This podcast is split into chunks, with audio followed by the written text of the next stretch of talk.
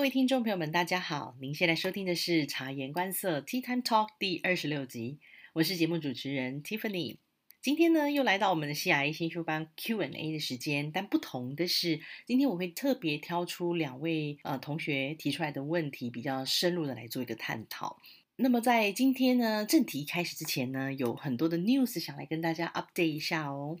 首先，第一点呢，就是呃，如同我在 Facebook 跟大家分享的，我们全家呢预计在六月会回台湾。那么这次回台湾的行程其实是相当的丰富，也非常的期待。除了参加受邀的演讲以外呢，还会举办第一届察言观色新修班的聚会活动，包含所有初阶跟中阶班的学员，希望大家都能够共襄盛举。因为呢，这是一个非常好能够认识彼此跟互相切磋的机会。那么我同时呢，也会准备非常丰富的内容来跟大家分享，包含我最近。一直以来研究的这个 AI 哦，如何协助我们日常工作，在临床试验上的日常工作能够更有效率、更专业。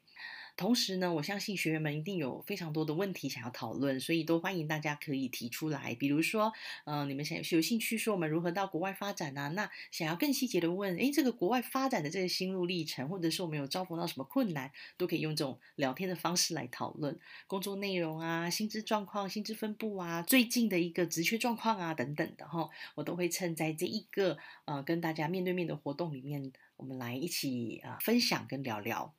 第二点呢，就是有经验且计划跳槽的 CRA 们赶紧看过来，因为最近很难得呢，在这个大型的 CRO 公司有试出职缺。那如果有兴趣的朋友们呢，你们可以 email 你的 CV 给我，我呢能够帮你们做内推的一个机会。那这一个职缺主要是会大部分是坐落在台湾。那还有一些呃部分的呃职缺呢是落在新加坡、马来西亚跟澳洲。那当然，如果你是呃 apply 其他国家的工作职缺呢，要注意哦。现在目前的话，还是会需要你们有身份哦，有当地的身份或者是工作签证，那这样子比较容易能够应征上。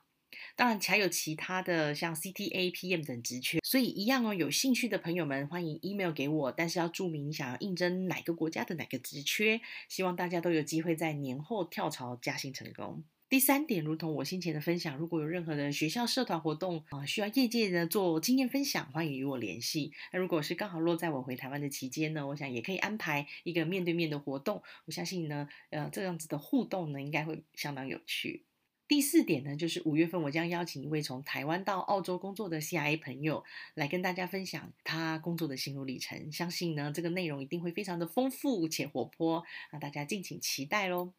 第五点，再次提醒大家，我们 CIA 新修班的预售课程已经在二月十号开跑喽，包含初阶、中阶已经有多位学员加入我们的 CIA 新修班。那么，购买包含中阶课程的学员呢，也已经加入我们的临床试验百问百答社团，开始进行我们的读书计划。同时呢，建立着所谓的成功心智。那么，其实我非常的开心，看到大家对自己的职业很有想法，也更希望哦，大家在重新定义职业对你的价值之后，每天都享受着工作带来的乐趣跟满足，或者是说，你已经不觉得你是在工作。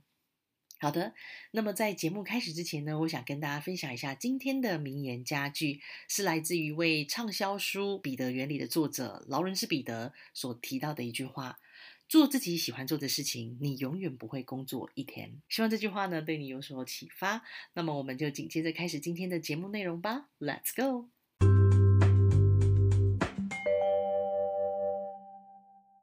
好的，首先我们来看一下第一题，我们的这个听众粉丝朋友们所提出来的问题。这位朋友呢，听了我这个 SIV preparation 的这一集的 podcast，然后提到说，嗯，希望我可以分享一下 PM 跟 CRA 是如何处理这个收案不佳的问题哦。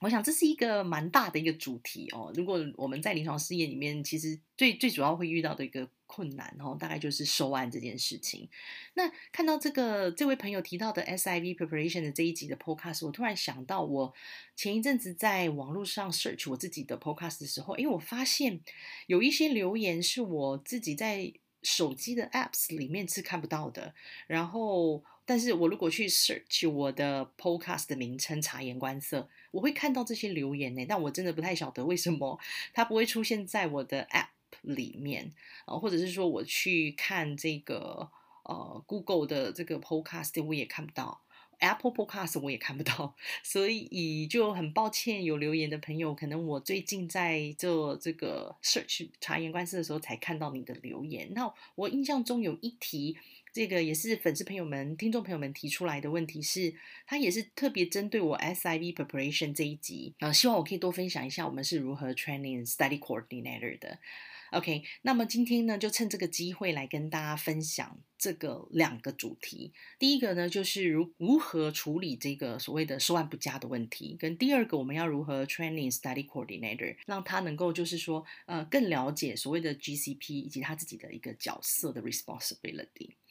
好，那么第一个，首先我想分享一下所谓的这个收案不佳，我们该如何来处理？如果你是一个 PM 或者是 CRA，那我在这个职涯工作差不多。十几年来，这个收案不佳的问题其实一直都存在，几乎每个案件多多少少都会遇到收案不是非常顺畅的这个状况哦。除非你是收像这个 COVID-19 的这种疫苗啊，或者是说非常热门的 IP 哈，比如说我听过的像这种呃打肉毒杆菌啊这种美容的这个临床试验哈，呃减肥的临床试验，其实它很快的就会收满了，因为它就是非常有吸引力嘛哦。这种情况下收案就会比较快，否则大部分的临床试验都会遭逢到收案可能比较慢，甚至是完全没有收案的情况。我真的觉得这个是一个很大的课题哦，值得我们去细细的来学习。那这边呢，我有几个方向哦，可以给大家来做一个思考。当然，它跟你的 protocol 的设计的不同哦，它整个它的 indication、它的 patient pool，或者是说执行的国家不同。都会有不同的情况发生，所以你需要掌握的是针对于收案不佳要怎么处理的核心思想。OK，所以第一个，如果你遇到了你的案件完全没有收案，收案根本完全没有办法前进，或者是完全背离当初我们这做 feasibility 所提到的一个收案速度的话，呃，你必须要做从几个方向来着手哦。首先最重要的就是你要找出 root cause，所谓的 root cause 呢，就是根源，这个问题发生的根源哦。这也是我一直以来想要特别强调的一个，在临床试验产业里面，我们工作哦可以培养的一个习惯啊跟精神啊，就是你当你发生了一个 issue 的时候哈，always 你要想想看它的 root cause 是什么，因为唯有你掌握真正的 root cause，你才能够提出最完善的策略来针对这个 root cause 来解决问题，这个时候你的效率哦会是最高的。所以首先呢，问问看你的案子为什么收案会不佳。你自己可以先思考一轮。那如果你是 PM 呢？你可以跟你其他国家的这个呃 CTM 们来讨论，为什么会有收案不佳的问题？请大家 feedback 给我们，因为他们在跟 PI 在跟 site staff 在讨论 recruitment 的时候，site 一定会给他们一些 feedback，提出来为什么收案会不佳。首先呢，可以考虑的是是不是 protocol design 的问题，呃，eligibility 的 criteria 是不是太严格了？哪一条特别严格呢？哪一条会在你们的国家发生问题呢？第二个呢，想想看，是不是这个 indication 在这一个国家或者这一个 department 这个医院的 department，其实呢，patient pool 是不够多的。当初在 feasibility 的时候，是不是医生其实太过乐观高估他的 patient pool？这个其实是最常见的，因为在做 feasibility 的时候呢，医生他们其实都是大概大概思考一下，说，诶，他们符合的条件是什么？那他看了一下 criteria 那么多嘛，所以他就是大概抓一个的一个假设的数据。所以有时候我们当我们真正在做临床试验的时候，都要打折再打折哦，所以你就发现他的 patient pool 是不够的。那另外可能还有可能遇到的是，每一个国家它的这一个保险哦，健保的制度是不一样的，所以有可能健保制度会影响到这个 IP 在这个国家推行，有可能就是它是互相抵触的，或者是导致病人之后可能没有办法再继续他的健保给付等等哦，也会让这个这个 site 没有办法往前收啊，或者是根本就没有病人愿意参加。那再可以再思考看看，还有没有可能是我们在。解释 ICF 的时候不够明确，或者是说没有办法掌握解释 ICF 的时候病人所提出来的问题，没有办法让呃完完整整、完全的、全面的去回答这个受试者他其实是呃担忧的部分哦。所以在这个 ICF consenting process 可以再做更进一步的 training，亦或是呢，嗯，你的 patient flow 掌握的不够好。也也就是说，呃，每一个 site 每一个 department 它都有一个 patient flow，就是说他们是如何去做呃，database 的一个 searching，因为 site 在 site 他们会先看看他们的 database，看看大概符合这个呃 criteria 的受试者有哪些，的病人有哪些，先拉出来嘛。然后拉出来之后呢，他怎么样去掌握说，呃，这几个我觉得是可以来跟他讨论这些 ICF 的。那是谁来掌握这个流程？是 study coordinator 呢？是 PI 吗？还是 sub I？在不同的国家，它的状况也是不一样的。那呃，study coordinator 如果可以协助做类似 screening patients 的这一块，就是说看看有没有适合的病人这一块，就是 pre screening，就是。他用他的 database 去看有没有适合的病人，这个事情是 study coordinator 可以去做的。那而且他可以去看他的 database 的话，诶，那这个时候 study coordinator 就很重要。CIA 就可以跟 study coordinator 说，呃，你在这个 searching 你的 database 的时候，呃，potential 的病人有哪些呢？那你是怎么样把他们挑出来？你又怎么去安排？呃，他们回诊的时候，你可以跟他说明 ICF，就是你要把这个整个 patient flow，你怎么去 identify 这个？啊，potential patients 的 patient flow 要掌握的很清楚，你才能够知道中间的关键，呃，就是关键点、症结点在哪里哦。所以在你厘清这个 l o c o s 之前，其实你已经就是慢慢的在了解我们所遭逢的这个收案不佳的困难在哪里。所以当你 identify 这些困难之后，你才可以一一突破，说，哎，我可以提供什么样的呃 strategies 来来 boost 我们这个 recruitment。哦，通常一般来讲，这个都还蛮有效的。那 in general，因为毕竟我手上现在没有一个特殊的 protocol 可以跟大家分享嘛。但是 in general 呢，我可以跟大家分享有几个方法哦，可以去尝试哦。当然，这个还是要针对你自己发现的 root cause 来做一个分析。那一般来说，如果说是遇到呃，patient pool 不足的话，那当然就是很明确的。当初 feasibility 医生可能讲的太过乐观了，这个 site 其实根本没有足够的病人能够呃让我们 recruitment 往前进。那这个时候你一定要把这个这个 information pass 回去给你的 PM 或者是 sponsor，让他知道就是说哦这个情况发生，那我们可能需要考虑的是增加 site。那如果大型的 trial 是不是增加国家？那另外或者是增加 sub I？呀，那这个都是可以有可能增加这个呃 patient pool 的方法。当然喽，如果你的 sponsor 他不愿意增加 site 或者是 countries，因为这就是增加 cost 嘛，你可以考虑 referral。那就是说这一个 site 它的病人数可能不足，patient pool 数量太少，但是这个 PI 它有呃自己的 network。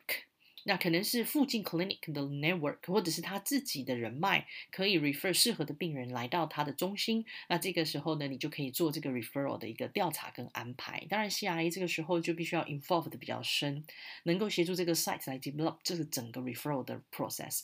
那当然也有可能，这个 site 它本身的 referral 的 network 就已经非常的 strong 了，尤其像是澳洲大部分的这些 face one 的试验中心，他们都有自己蛮完善的 referral network。不过还是有可能有些不足，可以由 CRA 这边去更加强它的这个 network 的。这个联系度啊，让这个 clinics 他们可以知道是说，哎，你需要哪一类的病人？你现在在在执行什么样的试验？有适合的病人，我是可以怎么样的转介到你们这边去？那当然，这个转介中介还很复杂，可能会牵涉到这个 budget 的问题哈，就是有需要由 CRA 跟 PM 啊 sponsor 来做一个细部的讨论啊，所以这个是所谓的这个 site patient pool 不太不够的时候，你可以所提出来的一个方法。另外呢，有可能的情况是 site 的 resource 不足，就是一个 study coordinator 他所 manage 的 trials 可能太多，所以导致这个 study coordinator 他根本没有办法有时间足够的时间放在你的 trial，所以他在做在 searching 适合的病人的时候呢，时间也不够，或甚至是他根本也没有空去找适合的病人，为你找适合的病人，他可能被动的等待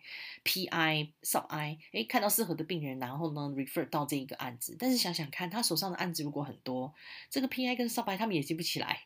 这个案子是是要需要哪一类的病人，所以很多时候有可能是要 study coordinator。去提醒的，所以这个时候，如果你 identify 到的是 study coordinator 太忙了，呃，就是说 resource 不足，你一定要回来跟你的 PM 啊，就是 sponsor 来做一个讨论，我们有没有可能就是需要再呃多 assign 一个 study coordinator，就是特别可能只是专对我们的 study 来来做做这个研究的。哦，或者说你需要跟 PI 讨论，呃，我们有我有发现这个情况发生，导致 SC 没有办法专注的在我们这个案件上面，哦，所以然后针对性的来提出方案，比如说，呃，我们就是 PI 哦，它可以在调整这些 Study Coordinator 的这个 Trust Assignment 等等哦，这样子就能够呢，呃，support site 去解决这个 resource 不足的问题。那另外呢，还有可能发生的是，就是说这个 trials 其实在这个 site 是蛮 competitive 的，就是有很多类似的 trials 在这边啊，indication 其实几乎是一样的，只是大家的设计不同，那就会互相竞争。我的 patient pool，那医生本来估说一个月可能可以收个五个，然后结果 share 一个月只能收一个，或者是零，那这样子的状况就非常的尴尬。所以这个时候呢，你就是要再去更深入的分析，嗯，我们有哪些竞争性的 trial？那他们的时程大概落在哪里？是真的完全 overlap 吗？那 site 会 prioritize 哪一个 trial？为什么？是我们的 indication 比较呃严格吗？那或者什么什么样的情况下 site 会把病人可能分配到我们这边来呢？那或者是什么时候我们会跟这个有竞争型的 trial 可以做一个错开呢？哦，等等，都是你需要去跟赛来讨论这个适合的 strategy。如果说这样子，呃，没有办法错开，而且病人分就是会稀释的很严重的话，也可要需要考虑到就是 sub I 这边能够从呃另外的 clinics 来推荐过来的病人有哪些，referral 这边过来的病人又有哪些，有哪些部分比例的病人会分配到我们的案件。OK，当你算出大概，你这个是你真的要去分析的，不是不是用脑子想，大概大概是你要把它写下来，然后做一个很详细的分析，就是说，哎，这样子 narrow down 下来到我们的 trial，你预计。你这个 site 大概可以贡献一个月贡献多少病人给你？那这样子够吗？如果不够的话，你还有没有什么其他的方法？哦，那有时候你可以很明确的把这些数字 deliver 给 site，让他知道，就是说，哎，我们一个 site 呢，呃，需要收案的目标大概是多少？我们整个团队有多少个医师？是不是每个医师每个月只要提供我们呃 screen 一个病人就可以了，或者是两个月 screen 一个就可以了？那我们其实就可以达到目标。那希望整个团队呢？呃，我们可以一起共同的合作，让这个呃你的目标变得比较可行性比较高哦，让他们的这个 site 的压力也比较减缓。所以 CRA 呢也是要帮助 site 来做分析的动作，让他们知道说你的目标没有这么困难，数量也不是这么高。那我已经帮你们分析好了。那我们当然我们有竞争型的 trial，那我们怎么你们是怎么做分配的？我们的特色跟优点在哪里？你可以更积极的去理解跟分析。诶，另外一个 trial 它的你觉得？它的特色，因为我们不知道人家 trial 设计是什么嘛，那你觉得你可能会把病人配给他的原因是什么？不配给我们的原因又是什么？那 OK，你了解之后，你可以跟 sponsor PM 讨论。那其实我们还有更大的优势在哪里哦？那为什么我们觉得，诶，病人来到我们的 trial，呃，他也可能可以获得哪方面哪方面的一个他的部分的一个 advantages 等等这样，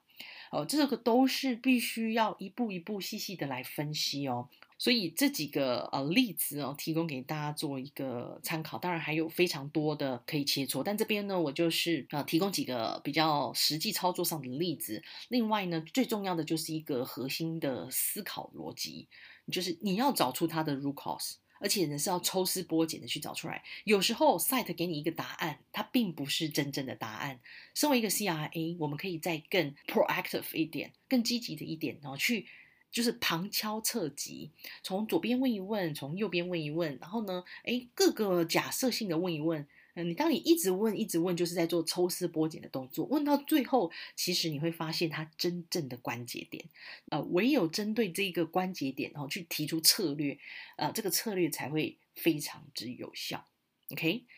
好的，这就是有关于 poor recruitment 的部分呢，可以来跟大家做一个分享。今天的节目内容就到这边，下一集我们再进一步来讨论 SE Training 的 Tips。有任何问题欢迎来到察言观色 Facebook 留言，让我知道。我们下集再见喽，拜拜。